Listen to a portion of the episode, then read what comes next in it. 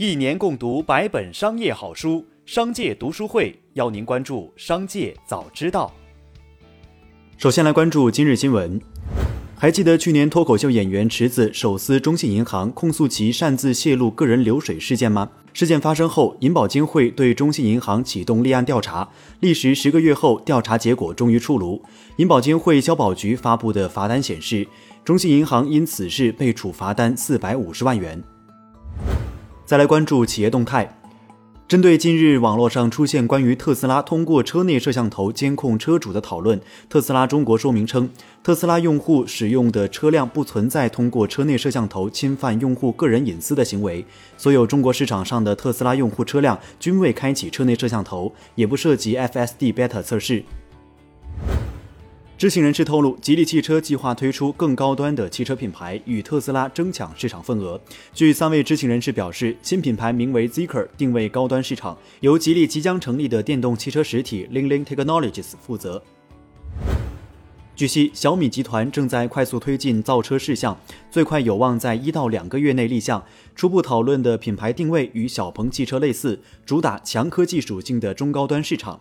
当前，王川正代表小米集团摸底汽车行业，寻求人才、技术和工厂制造等各种资源。知情人士称，滴滴可能在今年第二季度交表，三季度在港交所完成上市。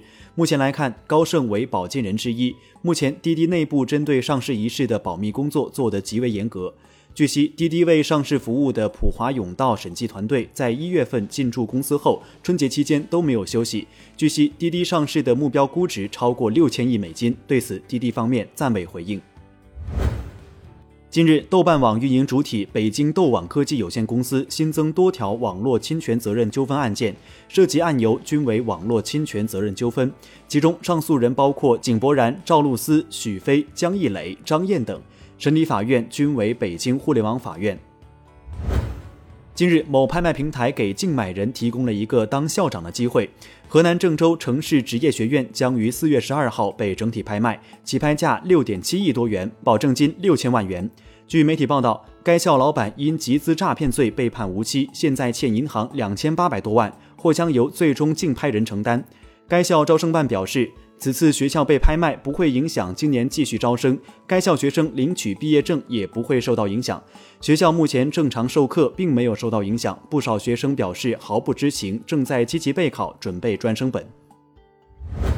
日本软银集团以其在阿里巴巴的股份为抵押，筹集了八十亿美元的两年保证金贷款，预计包括投资银行和证券公司在内的约二十家金融机构将承诺提供贷款。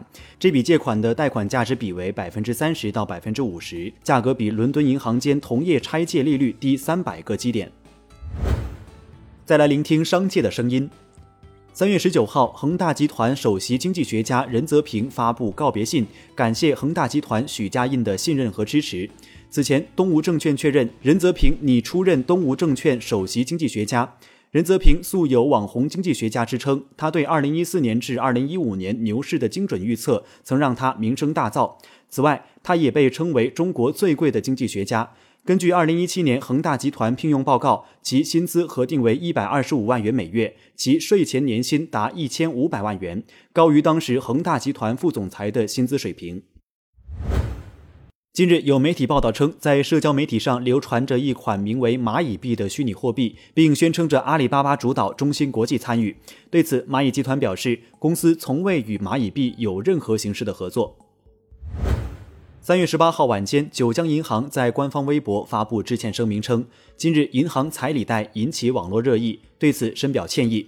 目前，银行已对直接责任人给予停职处理，对部门负责人给予记过处分，并对相关转发人员进行了批评教育。对暴露出来的合规意识和内控管理方面存在的问题，将深刻反思，举一反三，并持续严查整改，强化合规意识，不断完善内控管理，规范金融营销行为。最后再来关注产业新闻。近日，网上流传着银行将全面暂停房贷的消息。工农中建交五大国有银行和招商银行、浦发银行官方客服均表示，他们都表示没有接到关于暂停发放房贷的通知，这是一条不折不扣的假消息。近日，一段硕士求职不成转行送外卖的短视频在各大平台热传。视频中称，中国有七百万外卖小哥，硕士及以上学历占百分之一，七万硕士研究生在送外卖等说法引发关注。对此，上海辟谣平台发布文章指出，当前报告中没有有关全国七万硕士在送外卖的说法。此外，饿了么和美团相关负责人都表示，官方从未发布过相关数据。以上就是今天的商界早知道节目。最后还是要提醒您关注商界读书会，精选百本商业好书，一起养成一个长久读书习惯。加入商界读书会，和我们一起用听的方式见证自己的成长。微信关注商界食堂，回复读书会就可了解加入。期待与您相见。